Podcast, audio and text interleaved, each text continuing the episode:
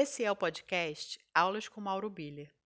Esse sexto episódio é o episódio final da série de introdução ao método Aletheia. Nesse episódio, o Mauro fala sobre a consciência, sobre a importância do contraste e da perspectiva integrativa. Ele fala sobre significado e sentido e o corpo como um veículo de transcendência da natureza. Então, Mauro, é, a gente se disponibilizou para fazer uma apresentação, uma familiarização do método Aletheia, né, para as pessoas aqui no podcast. E hoje é o episódio de fechamento dessa apresentação. Então, eu queria abrir para você trazer os pontos mais importantes de apresentação do método que você sente que é importante ressaltar, e a gente vai dialogando a partir disso.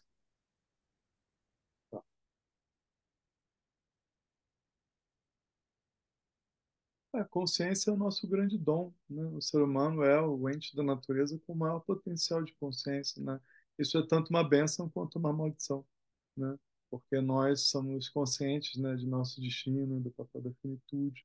Mas isso institui uma coisa que eu reconheço que é preciosa, que é o contraste necessário para nós nos produzirmos, né? Muito da consciência opera nesse contraste, né?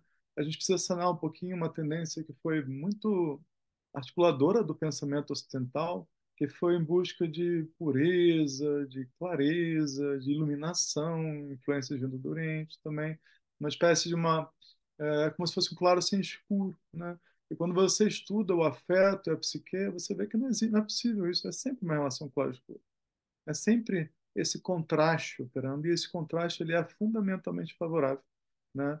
E, e esse contraste ele ele retém uma integridade, né, de algo disponível, né, essa grandiosidade, né? Então ele é uma necessidade. Então a consciência ela precisa de uma certa forma desarticular a normalização de uma arrogância que nós é, instituímos com relação ao nosso corpo, humanidade, em relação à natureza, em relação ao nosso destino, né? É, isso de uma certa forma está nos consumindo, está nos adoecendo.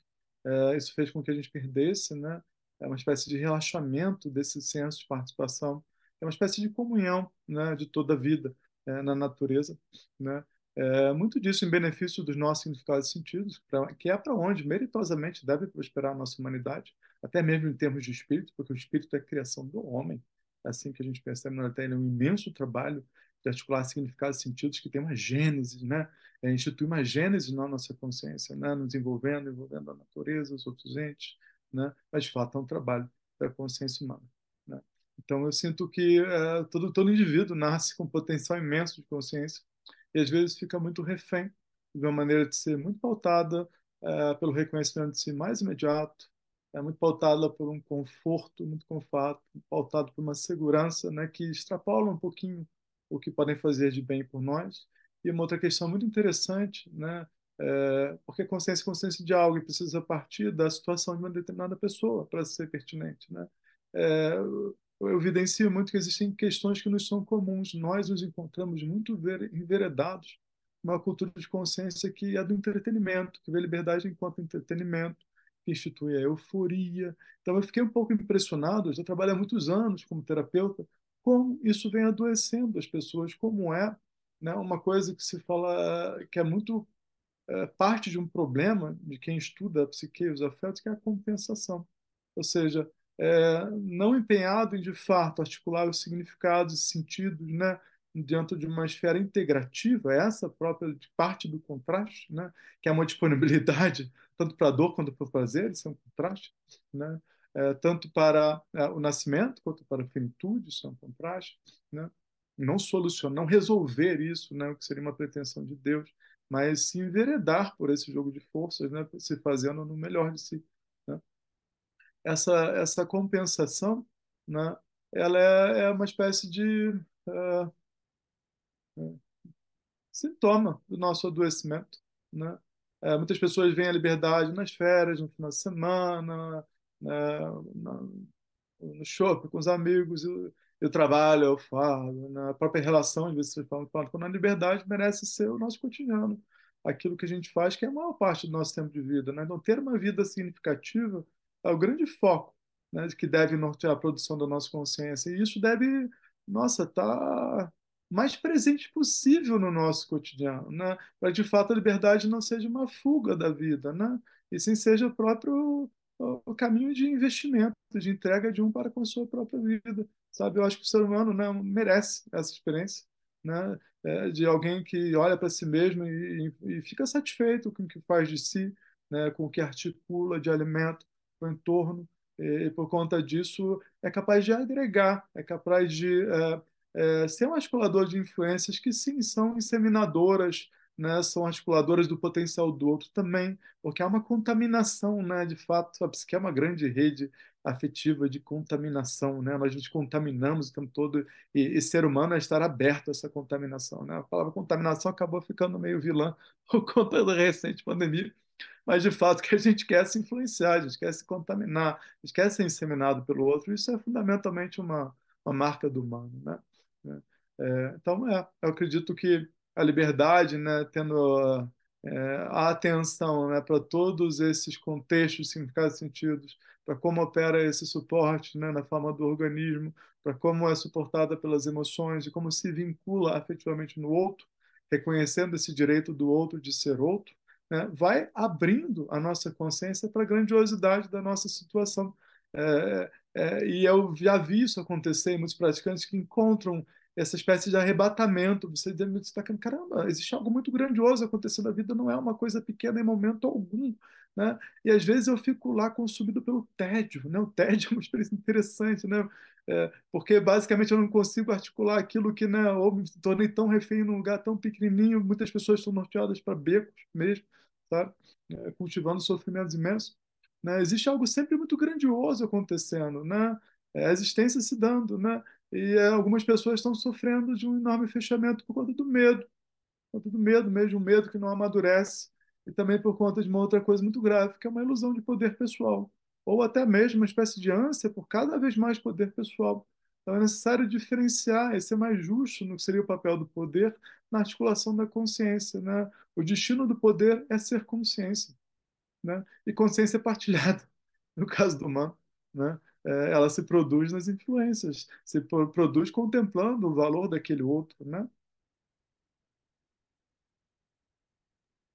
A gente falou um pouco bastante sobre as necessidades, né? As necessidades íntimas, as necessidades relacionais. E agora você está trazendo a perspectiva do significado e sentido. A gente pode dizer que sentido é uma necessidade para o humano? Sentidos, sentidos, né? Pode ser mais do que um. Com certeza, né? Porque existe esse, esse, é, essa articulação do tempo que me desloca, né? Que me afeta, que me que articula a minha produção. O tempo ele age.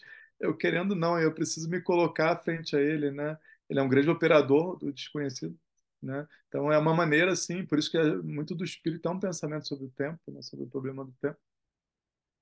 É, esse tempo que passa na vida é um bem escasso, né? Ela está passando a todo tempo, né? Então, envolve muito né, articular desde o sentido mais comezinho aos sentidos mais maiores, que são ousadias da consciência, que se projeta no tempo, né, se, se coloca no futuro por meio das imagens, como a gente disse antes, né, imagens projetadas, que vão se tornar realidade por meio das experiências, né, logo abertas ao desconhecido.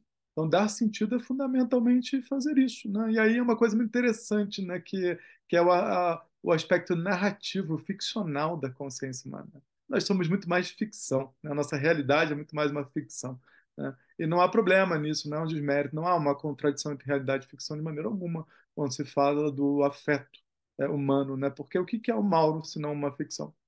O indivíduo Mauro, né? Onde ele começa, onde ele termina? Né? Ele é uma história que eu me conto.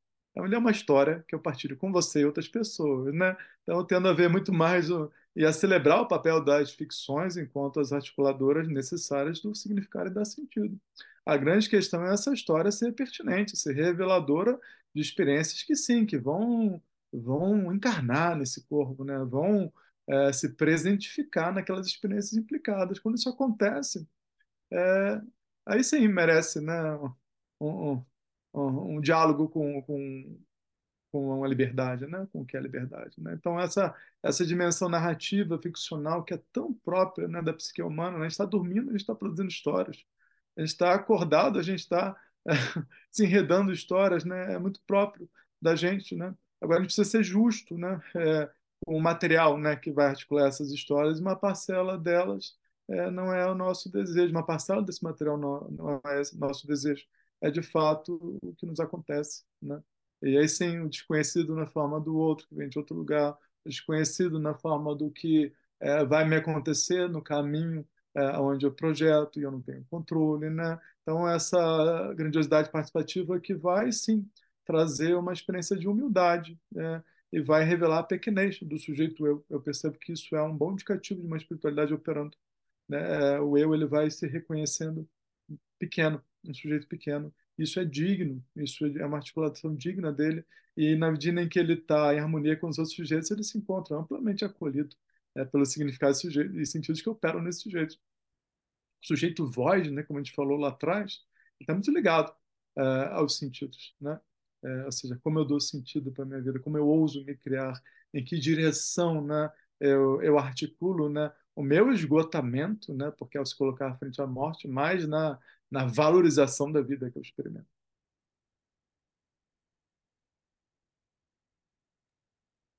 É, você costuma trazer três pontos é, importantes, né, que seriam pô, é, pilares do, do método Aletheia, né, que é o corpo, o desconhecido e os sujeitos de organização e seus esforços, né, o eu, tu, nós e vós.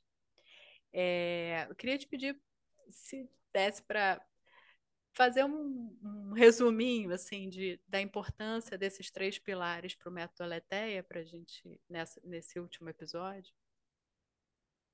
Eles são os agentes fundamentais para a produção de consciência. Só se produz consciência, só se articula consciência na nossa prática através da atenção que emerge desses múltiplos sujeitos, do papel do corpo, né, de como ele traz a possibilidade na forma da implicação e do que seria se investir no desconhecido e aí o desconhecido na presença desse outro que vem de outro lugar, o desconhecido em admitir com humildade que não se sabe o que vai acontecer, né?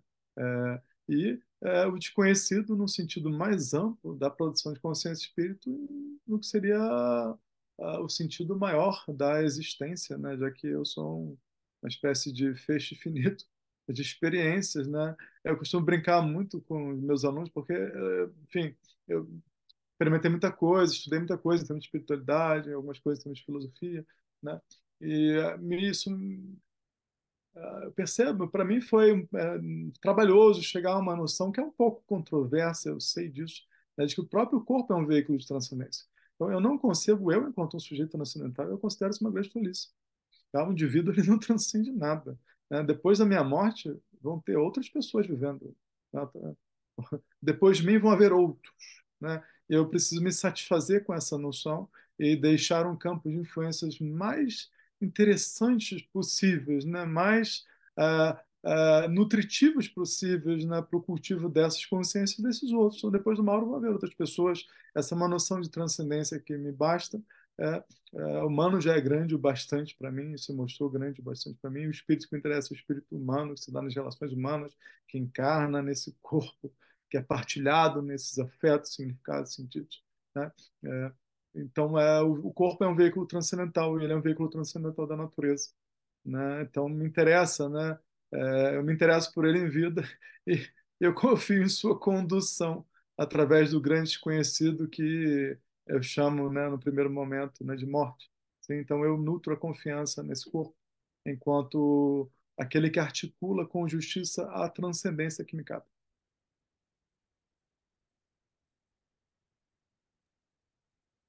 Tá bom, eu eu acho que a gente conseguiu fazer um, um resuminho bom, assim. Eu, nesses seis episódios a gente conseguiu apresentar o método, familiarizar um pouco para quem não conhece. É, posso encerrar ou tem mais alguma coisa que você queira falar para esse, esse fechamento? Não, acho que a gente deu conta de bastante coisa. Eu gosto muito de fazer isso dessa maneira relaxada, na forma de um diálogo, né, sem ter uma coisa muito. Né, pré-definida. Eu gosto muito de pensar e de, de me relacionar, né? É, para pensar. Né? Através do relacionamento, acho que as melhores coisas nos vêm. E acho que foi isso que a gente fez. Então fica aí né, uma base de pensamento né, sobre o método. E a ideia agora é a gente entrar é, em propostas bem mais é, definidas, sim, né? É, eu proponho que a gente comece agora com o corpo, ou seja, falar sobre o corpo, né? O que que é o corpo para o método Leté?